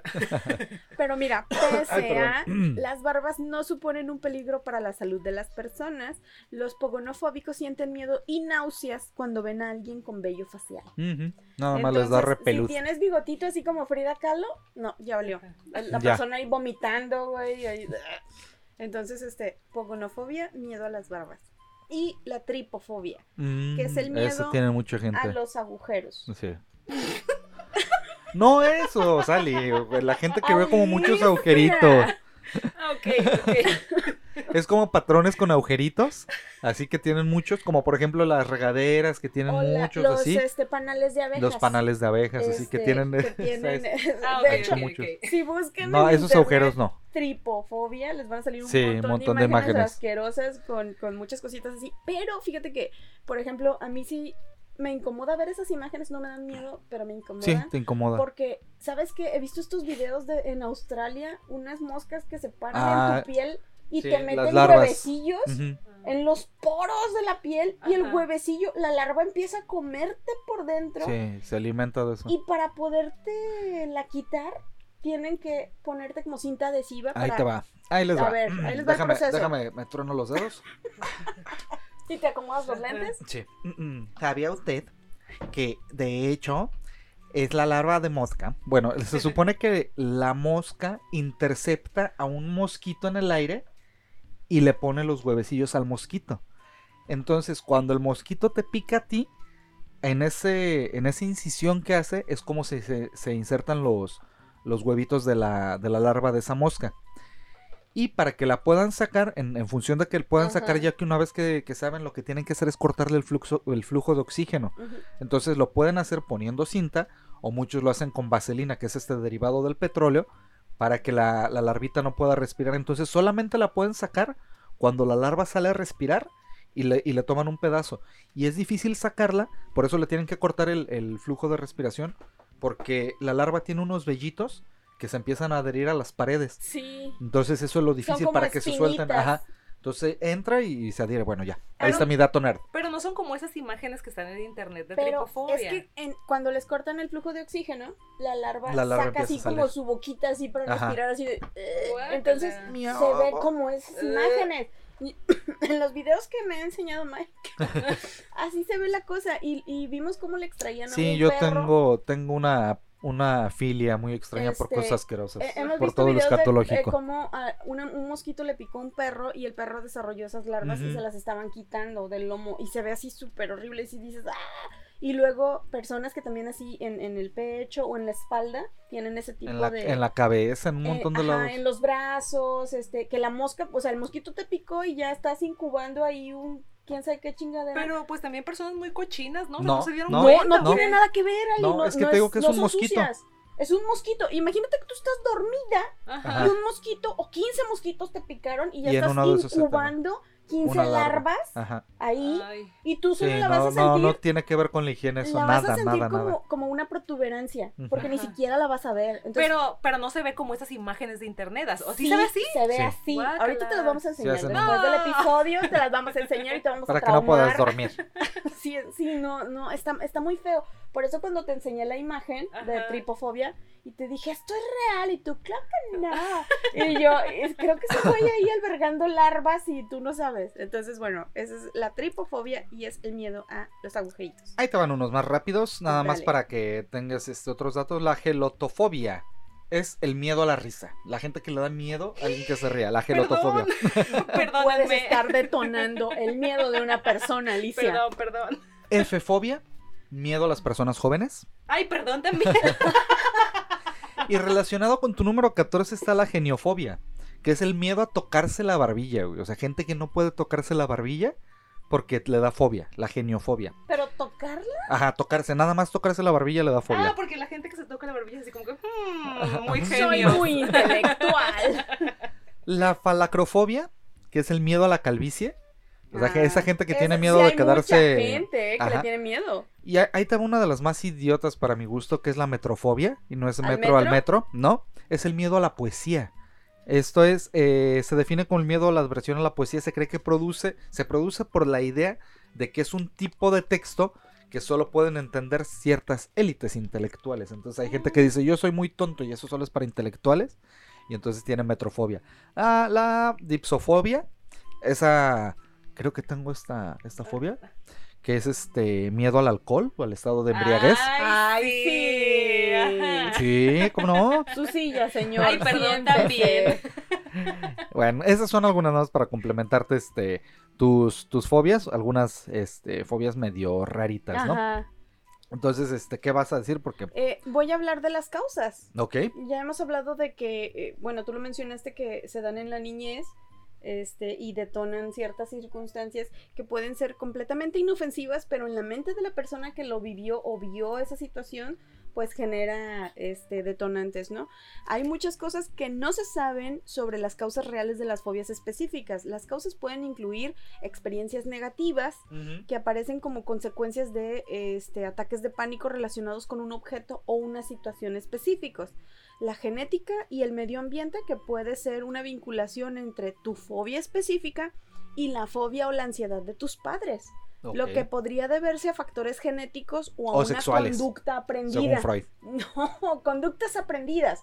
A veces, eh, por ejemplo, ah, yo no, yo no tengo un miedo irracional a volar, pero a lo mejor mis papás sí, y eso me, me digamos que me afecta a mí, y entonces yo desarrollo una fobia a volar. Ah, Por- como, como los que tienen el miedo del 666. Ajá, o sea, que, que les enseñaron a tener miedo a Así eso. es, no es que tú la desarrolles, sino que así te lo enseñaron. Ajá. Entonces no depende Qué tanto de tontos. ti. bueno, así pasa. Y está, por ejemplo, a este funciones cerebrales, que son los cambios en la actividad cerebral que también pueden desempeñar un rol en el desarrollo de las fobias específicas. Y para eso ya tenemos este también eh, medicamentos en específico que no se recomiendan. Ahorita que hablemos de los tratamientos, lo, No, y lo que, voy a y que tienen que ir con un especialista, sí o sí. Exacto, o sea, tú no puedes llegar a una farmacia de similares y decir. Oiga, me da este, una pastilla para la nictofobia. es que le tengo, le tengo miedo a los ombligos. ¿Qué me puede recetar? ¿No? Sí, no, no, no es este, no es como un este Que hay un eh, medicamento en específico. O sea, ajá. no, no, son medicamentos controlados. Eh, y ahora, ¿cuáles son los factores de riesgo para desarrollar este fobias? Los siguientes factores pueden aumentar el riesgo de tener fobias específicas. Y ojo, ¿eh? Uno, la edad. Las fobias específicas pueden aparecer por primera vez en la infancia y generalmente alrededor de los 10 años, pero pueden presentarse en una etapa posterior de la vida. Ah, En algunos casos, por ejemplo, la fobia que hablábamos del miedo a los bosques, muchos niños al llegar a una etapa de adolescencia ya superaron ese miedo a los bosques, porque pues ya van a los bosques a hacer otras cosas. Sí, se hacen scouts y ya les enseñan. ¿no? Ay, sí, claro, sí, Alicia, sí. Y luego está, por ejemplo, otro factor de riesgo que son los parientes. ¿Pariente? Si algún, ¿Pariente miembro, si algún miembro de tu familia tiene una fobia específica o ansiedad, tú puedes tener más probabilidades de tenerlas. Esta podría ser una tendencia hereditaria. O bien, los niños pueden adquirir las fobias específicas al observar la reacción fóbica de un miembro de la familia ante un objeto. Claro, o se les pega todo el relajo ahí. Sí, porque si expones a un niño, por ejemplo, de dos o tres años Sí. a un ataque de fobia de un Ajá. adulto, probablemente el niño Sí, pues se paniqué también iba a decir a Porque estos. son esponjitas, Ajá. ajá, es, lo, que- es lo que dices. Luego está, por ejemplo, tu temperamento. Ujú. Tu riesgo puede ser mayor si eres más sensible, más cohibido o más negativo de lo normal. Por eso este episodio se llama Escribiendo a Claudia. ¡Cállate! Otro de los factores puede ser una experiencia negativa. Tener un episodio traumático como quedar atrapado en un ascensor o ser atacado por un animal puede desencadenar el desarrollo de una fobia específica. Por ejemplo, hay mucha gente que le tiene miedo a los gatos porque cuando eran chiquitos los mordió un gato o los mordió Sí. un perro y entonces Y ya le tienen miedo traumó. a los perros. O un ajá. niño que vio un caballo O por desplomarse. ejemplo, ¿te acuerdas cuando te platiqué que me atacó un simio, un changuito, Ajá. y que por Ah, eso Simón, odio a un los mono araña. changos? Me atacó un mono araña, Alicia. Eso fue después de salirse del petate. Bueno, primero fue la canica en el ombligo, Ajá. luego el florecimiento en Con el petate y después lo atacó un chango. Pero sí, me atacó Solo un en mono México. araña. A mí no me gustan los, los, los simios, no, ni No los te gustan los primates, chimpancés, me- ningún mayormente ningún primate le gusta, no, Claudia. Nada, guacala. Ah, no, ah. no, no, no. Y a lo mejor tiene que ver con esa experiencia. Sí, lo más probable es que tuve, tuviste- que estaba pequeña y me atacó un, mono araña. Déjame. Tú te ríes de mí. Y bueno, ¿qué complicaciones pueden derivarse de las fobias, no? Aunque es posible que las fobias específicas parezcan absurdas para los demás, y aquí está Alicia riéndose de todos mis problemas este, psicológicos, este, pueden ser devastadoras para las personas que los padecen y causar problemas que afectan muchos aspectos de su vida. Por ejemplo, se puede desarrollar aislamiento social. Evitar los lugares y las cosas que le producen temor puede causar problemas académicos, profesionales y de relaciones sociales. Los niños que sufren estos trastornos corren riesgo de tener problemas académicos y sufrir soledad, así como dificultades con las habilidades sociales si sus comportamientos difieren significativamente con los de sus pares. Sí, Pues sí, sí, pues sí. pues sí, es Claudia. Y aquí quisiera hacer un paréntesis de que es que cuando yo estaba chiquita, Después de salir del petate, que le atacaron chango. cuando yo estaba chiquita, este, me iban a meter a una guardería. Y, y, o sea, mi mamá ya había hecho todo el trámite y el papeleo. Y mi abuelita le dijo, no, ¿por qué la metes a una guardería? ¿Quién sabe cómo la vayan a tratar? No, mejor que la, mejor que la cuidamos. Entonces, yo no tuve esa interacción temprana con mis pares. Ah, yo, yo sola me he auto- autoanalizado. Ah, que ya se diagnosticó y todo el y rollo. ahora entiendo que puede ser un factor. O sea, Se analizó solito y dijo, no es lupus. No es lupus. Entonces, bueno, pues puede ser aislamiento social. Luego, otra complicación puede ser el trastorno del estado del ánimo. Muchas personas con fobias eh, tienen depresión y otros trastornos de ansiedad. Ay, no. Ay, no. Ay, no. Ay, no. Entonces, eh, el- la ansiedad también puede detonar fobias irracionales en ciertas personas. El abuso de sustancias es otro factor. Ay, no. El estrés que produce vivir en una fobia específica puede derivar en abuso de drogas o alcohol para mitigar las, eh, los síntomas que detonan las fobias. Ay, esas gente. Y por último, Personitas. Este, y el más grave es el suicidio, que algunas personas que tienen fobias específicas pueden tener riesgo a cometer suicidio Sí, porque, pues bueno, pues ya no vimos pueden que, lidiar con ello y eh, es, o es sea, más fácil. fobia, Sí. estrés, ansiedad, depresión, o sea, es un cuadro horrible Sí. Para que una persona tome la decisión de, sabes que no, ya, porque le tengo miedo al ombligo. Bu- Bueno, hay. bueno, sí pidan ayuda. Sí, sí, sí. Hay muchas Ajá, líneas de ayuda. sí. Si alguna vez se sienten en esta situación o tienen alguna fobia, este, pues hablen a esas líneas de ayuda o háblenle a un amigo. Este, pues siempre, O, siempre hay una o salida. inscríbanse en la página de Collectifans y ahí También. hacemos algo para hacerlos reír. Sí, de verdad. O No, pero ¿y qué tal si esa gente tiene fobia a la risa? Ah, bueno, sí, Ah, ahí sí, no, ahí no. no. Lo siento, Bueno. no, no los puedo ayudar. Ay, ya valió madres. Bueno, Oye, pero espérate, espérate. ¿Y ahora qué pasa? Tú dices que pidan ayuda, Ajá. ¿no? Y, y, y, y si la gente tiene este miedo a ir al doctor. Ah, bueno, pues Bueno. Que vayan. de- Porque sí hay, ¿eh? Que vayan con el, el, el médico brujo de Ajá, su zona más chamanes. cercana. Sí. Ahí, ahor- ahorita te voy a decir cuál es, ¿eh? Este, hay un, una, una fobia que tiene que ver con este, con, con los médicos, ¿eh? De hecho, con todo el personal de salud. Y, ah, me faltó decirte una hace ratito, la eufobia. Esa está bien cagada. Miedo a recibir buenas noticias. Ah. ¿Cómo? O sea, de. Ajá. Se acaba de ganar la lotería. ¡No! Ahí ya valió madre, ¿no? Si este, si tienes esa, esa fobia. Pero sí también hay, hay una fobia, entonces imagínate qué va a hacer esa pobre gente que, que tiene miedo al personal de salud, este, y no puede, no puede ir. ¿Tendrá que ver algo con Hip- Hipócrates? Sí. No, no, no, no, no tiene que, este, ah, a ver. ¿Pero lo tienes ahí a la mano? Sí, ahorita te voy a decir. Permíteme. Pobrecita gente. Pobre cosa, ¿qué hacen cuando tienen gripa? Es la latrofobia. Esa llama la latrofobia. Latrofobia, Es la aversión a los médicos o al personal de salud en general. pero es a la vestimenta. O del médico. simplemente a quien porte una bata o Ah, insignia ¿ya de, hospital, Ah. dentistas, Es que, farmacéuticos, entonces a lo mejor es a su idea de lo es, que es, es un todo, médico. por eso al, al- de hecho es a todo el personal de salud, a lo que implica como el personal de salud, esa es la fobia que Pero en este caso, si una persona tiene esa fobia en específico, si tú... pues no, sé, tendrías que ir con, Ajá, o con sea, bata de lo doctor ni atiendes nada. como vestido de civil y no, al menos su nivel de estrés debería bajar, ¿no? O si está Ah, es todo que ahí te va. vestido de blanco. también. Dice, el concepto resulta muy heterogéneo Y la fobia asume diversas variantes según la persona que la padezca, porque el miedo puede limitarse al solo acto de acudir al médico o se puede Ah. extender a todo lo relacionado con la salud. O sea, es una, una de las complejas esa. Bueno, pero es que también acuérdate que cuando mucha gente va al médico siempre oculta síntomas Todos por mienten, miedo House. a ser juzgado por ciertas cosas que ha hecho, ¿no? O sea, como Todos por ejemplo, mienten. ay, es que me duele este, Ujú, el sí, sí, estómago, claro. ¿no? Y porque, no, pues no Sí, como a- Alejandro Fernández, que no quiso decir que traía un- una botella en la cola. Entonces, ¿Eso es cierto? Eso dicen es muchos. una leyenda es una leyenda urbana, urbana. ¿no? Yo- sabemos. En realidad era un creer. pepino, pero bueno. Yo la quiero creer. En realidad era un foco, pero bueno.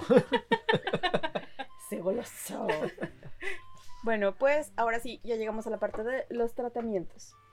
Entonces, actualmente existen eh, tres tipos comunes de tratamientos para las personas que padecen de alguna fobia. Bueno, hay muchísimos más tratamientos y tengo entendido que es un área que está todavía en experimentación porque se está basando en muchos casos, em, digamos que se están estudiando para ver cómo, cómo tienen éxito o cómo fallan en las terapias. Pero el problema de las fobias es que son diferentes de cada Sí, persona. a es, es que varía el, el- Eh, el- el varía padecimiento también. El grado de, de intensidad de la fobia, el tipo de fobia, eh, o sea, hay muchos factores. Sí, no y es que lo desencadenó, bla, no bla, bla. es como, No. ay, ¿sabes que tengo náuseas y te doy este medicamento? Es lo para que decíamos hace quiten", o ratito, sea, de que no, es puedes así. ir a decir, "Ve, tengo tal fobia o tengo una fobia y ya denme, ¿no? No es un ansiolítico en general o así. Incluso hay muchas personas que confunden los síntomas de las fobias con cualquier otra situación, o sea, porque como, como son calambres, este, eh, ¿cómo se llaman? Este, la sensación así como de sudor frío. Como ansiedad. Ajá. Ansiedad. Entonces dicen, no, solo estoy estresado. Sí, Solo o es un ataque de esto, ansiedad. o Tengo un ataque de ansiedad, pero no, en realidad estás desarrollando o, o estás manifestando los síntomas de una fobia, pero necesitas investigar o más bien necesitas ir con un especialista de la salud mental para que determine y mediante muchos, este, eh, ¿Estudios? eh, eh, pues cuestionarios y, y muchas situaciones Pues análisis. para y tiene que tú tienes que platicarle tu vida para que él entienda este cómo tratarte Y de dónde es- viene todo el rollo. es un proceso muy complejo, muy largo y muy cansado, porque no es como, ah, sabes que este, tienes una costilla rota y te tenemos que abrir, reparar Ajá. y ya está. O Y sea, ya cambiamos no. la costilla. Eh, Es, es un tratamiento complejo, este, y pues mucha gente al final termina de dejar las terapias porque pues son muy caras, no son tan accesibles, por eso ahorita está todo este movimiento alrededor de que eh, una salud mental digna, en donde se está pidiendo que la salud Sí, que mental le, que le están ponderando ya también al, al rollo de la de que no nada más es la salud física, sino Sí. también cuides la salud que mental. sea incluida incluso en el, en el sistema de salud, Ajá. este, digamos, básico, ¿no? Porque ahorita, pues, todavía en la actualidad se piensa que muchas enfermedades, este, digamos, mentales, se consideran así como, eh, pues, solo las personas ricas pueden atenderlas, ¿no? Entonces, este, por eso está todo este movimiento y, y ojalá sí se, sí se logre, ¿no? La mayor parte, este, bueno, eh, existen, te digo, estas tres, tres tipos, que es una, la desensibilización, dos, la medicación y tres, la terapia de comportamiento cognoscitiva. Y esto es por mencionar algunas, ¿eh? hay muchísimas más. Pero, pero existe, por ejemplo, la desensibilización, que es el método periódicamente y gradual de exponer al paciente al objeto, situación. a Sí, lo que habías dicho al inicio de, Sí, yo quiero hacer eso. Tú quieres hacer eso, ¿verdad? Sí. Exponer a la gente a sus Sí. temores. Este, Le voy a salir un día disfrazado de payaso, vas a ver. Les voy a echar así eh, un montón de queso. No, que te voy, te voy a... No, que yo te voy a aparecer un día vestido de No, payaso. No, por favor. Vas a ver. Ah, pero bien que tú quieres rociar de queso a la Sí. gente. No está bien, no está, ponte en su lugar. Entonces, este, e- esta es una de las terapias más sencillas, digamos, es para las, las fobias más simples. Este, porque por ejemplo, le tienes miedo a un gato, entonces te vamos a exponer a que convivas con un gato, eh, o a que toques una araña, o a que veas a una serpiente y em- aprendas a controlar tus miedos Toques un ombligo. te des cuenta de que no es una situación que se salga de tu control. Entonces, los pacientes pueden, eh, eh, tienen una, diga- digamos que una efectividad muy alta, Mm. ¿no? En la mayoría de los pacientes. Luego está este, la medicación, que no se recomienda como primera respuesta ante una fobia.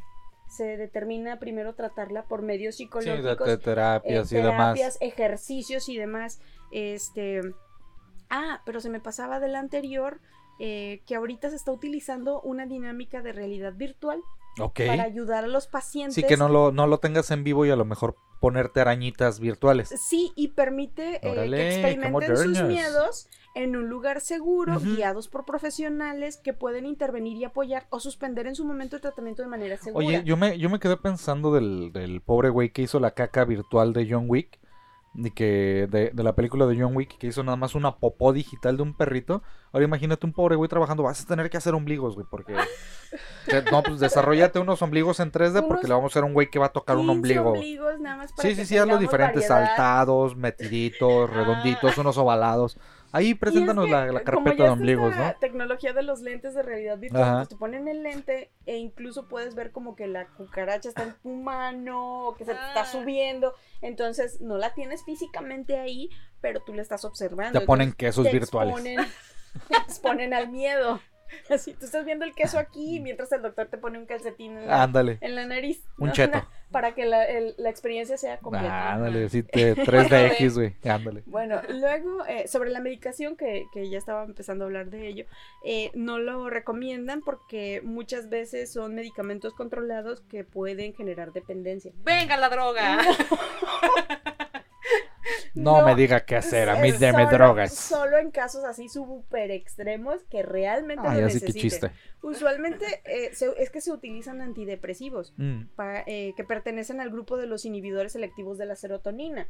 Y es que la sero- serotonina es la hormona de la Mm.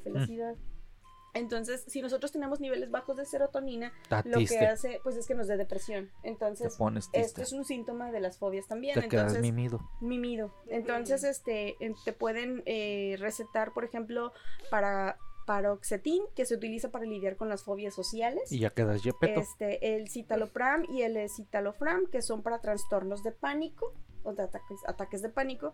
El venlafaxin, que es usado en caso de desorden de ansiedad generalizado, que ese es un problema más complejo, este, porque incluso es paralizante. Ay, Mm. todo se escucha delicioso. Denme un cóctel de todo. Venga la droga. Muel- muélanmelas y denmelas en un vino tinto, por favor. Algunos de estos medicamentos pueden causar más problemas que beneficios.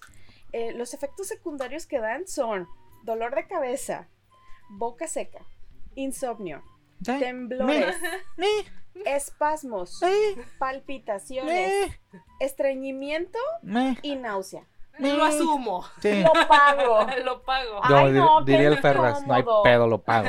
Súper incómodo. Dolor de cabeza. O sea, ustedes que les dan migrañas. Pues o sea, ya, pues ya. Ay, cállense. Ya lo que sea, Eh, otro, ya es de Dios, lo que venga. Otro grupo de medicamentos que se utilizan son los tranquilizantes, donde se incluyen las benzodiazepinas y se utilizan en desórdenes de ansiedad también, pero solo deben ser prescritas en dosis muy pequeñas Yo solo pido que me den morfina y ya. y por un Vámonos. periodo de tiempo muy corto, porque causan dependencia y a la larga pierden eficacia en un uso prolongado. Entonces, pues realmente no te van a servir si lo empiezas a tomar ahorita y en seis meses todavía lo sigues tomando, ya no sirve de nada. No, porque te vas haciendo, te habitúas a, a ese tipo de medicamentos. a vuelve veces uno se va, hacer- se va haciendo Ajá. resistente. Ajá. Eh, luego, la disponibilidad de los detalles exactos de esta terapia, la de medicación, pueden variar de paciente en paciente y se recomienda la consulta de un profesional Obis. para guiarlo en estas terapias.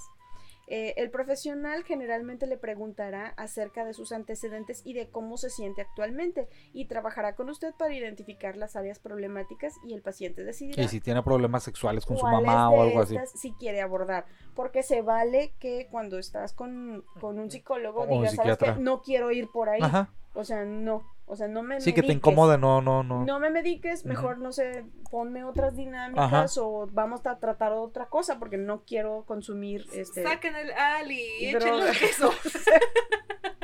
Ok. Release the Kraken. Eh, luego está, por ejemplo, eh, la terapia eh, cognitiva eh, Conductual. conductual, es un tratamiento psicológico a corto plazo que ayuda a modificar los pensamientos, sentimientos y comportamientos negativos y suele usarse para tratar la ansiedad, ataques de pánico y la depresión. Entonces, en estas dinámicas, eh, por ejemplo, se les pide que se utilizan sobre todo en problemas de fobias sociales, Ajá. en donde, eh, por ejemplo, ah, ¿sabes qué? Es que tuve que ir a, al Sí, ve, ve- mercado. ve y saluda a tres personas eh, que la gente que tiene esa de repente como ansiedad les piden hacer pasito a pasito de Sí, ve y saluda a tres personas extrañas que no conozcas y hoy vas a ir y vas a tocar una puerta y le vas a saludar de mano a alguien. o- hoy vas a tratar de conocer a dos personas. Hoy vas a tocar un ombligo Así de, de un extraño, No, no. de un gordo, sudado. Ay, Mike. Bueno, yo les advertí, ¿sí o no? En, en estos casos, incluso se les pide a los pacientes que lleven un diario. Yo pensé que les pedían que llevaran un ombligo. No, eh, en el diario ellos tienen que escribir cuáles son los factores que detonan su, Ujú. su pánico o su fobia. Entonces, ah, ¿sabes qué? Es que salí y vi a 15 personas y 3 se me quedaron viendo. Entonces, eso detonó mi miedo. Entonces, tengo que anotarlo y tengo que poner cómo me sentí, bla, bla, bla. En base a ese diario, el, el psicólogo te dice, ah, ok, entonces ahora vamos a trabajar en estas dinámicas. Y si es una Death Note, Oh. No, bueno. ¿Tú te estás Oh. yendo así por el lado mega otaku de, de todo el desmadre? perdón, perdón. No, pero está bien. Este, incluso en este tipo de terapias se les pide que cuando empiecen a sentir el temor, eh, traten de pensar o de suplantar los pensamientos negativos por pensamientos positivos. Simón. Pero eso se oye bien fácil, pero no, no Eh, está... eh, eh, eso es lo equivalente a, güey, estoy triste, no estés triste, ah, gracias ya. Así, Dame 500 pesos. Ajá, no, es que de veras, así la gente, oh, güey, estoy triste, ay, no estés triste, ah, gracias, no sabía que esa era la solución, güey, ya. ¡Ánimo! No Ajá. estés triste. No mames, ya, ya estoy, ya, me cambió la vida, ¿no? O sea, eso es lo equivalente, ¿no? Sí, no. es- Sustituye, no es tan fácil de, de sustituir los pensamientos, No, y- no es tan no es tan fácil y me imagino que también para los psicólogos no ha de ser Zaira, nada fácil. De corazón, perdónanos porque yo sé que tú eres psicóloga y seguramente te estamos tocando las pelotas con esto. Perdón, Zaira. De corazón, Zaira, pero ya, mira, tú me conoces de hace años y sabes que me vale madres, entonces no importa, pero perdónanos. Sí, perdón. y después de, de muchos, muchas sesiones, muchos ejercicios. Mucha droga. Y, y también de que el paciente tenga la disponibilidad, porque Mm. aunque tú Sí, lo- sí, sí. aunque tú le digas, Sí, no hay una "Tienes que cura mágica. No, no, no. Si otro", tú no quieres Pues cambiar, él- no se vas a si poder.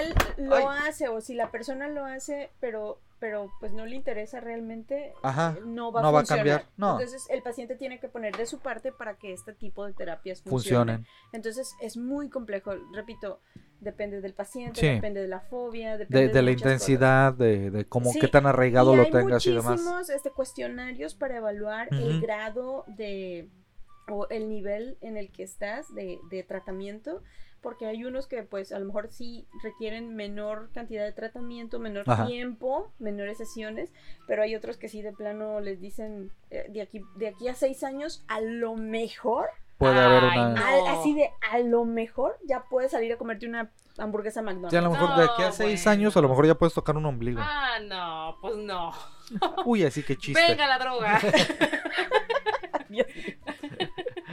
Y ya, yo creo que ya el otro lo dejamos, ¿eh? La neta, por el tiempo. Sí, episodio, sí, ¿verdad? sí les gustó. Sí. Este, yo creo que la contraparte de, de las fobias que vendrían, que vendrían siendo las filias o parafilias, igual las dejamos para otro episodio. Ya ahí, la neta es que si no se nos, nos vamos a ir muy largo. Sí. Y esto da para, para otro episodio. Entonces, la contraparte, si les gustó, díganos en los comentarios. Les vamos a dejar ahí en Spotify la pregunta abierta de que si quieren que hagamos el episodio de, de filias y De parafilias. Sí, sí Filias. quieren, sí quieren, sí quieren. Y este, y ya nos comenten si, si quieren que hablemos de la contraparte, que es que lo que sí te gusta, ¿no? No, no lo que te causa aversión. Y que en este caso, pues bueno, es lo que te causa excitación. Sí. Hay unas muy raras también. Alicia Porque- va a estar en ese Sí, episodio. obvia, obviamente. Sí, ella va a tomar la batuta de ese episodio. Ser, Tengo vikingofilia, oiga. Ay, Filia. tengo este. Nordicofilia. Ah, yo también tengo eso. Tengo, Tengo este. James Hetfield filia. Henry Cavill filia. Henry Cavill Filia. Ay, Ahí, ya no va a decir, ay, le vamos a dar un medicamento para que se le quite. No, No, así déjame, oblígame, perro.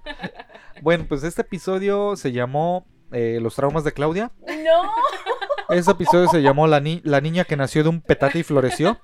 su vida, obra y milagros, así como la del niño Fidencio. Fidencio.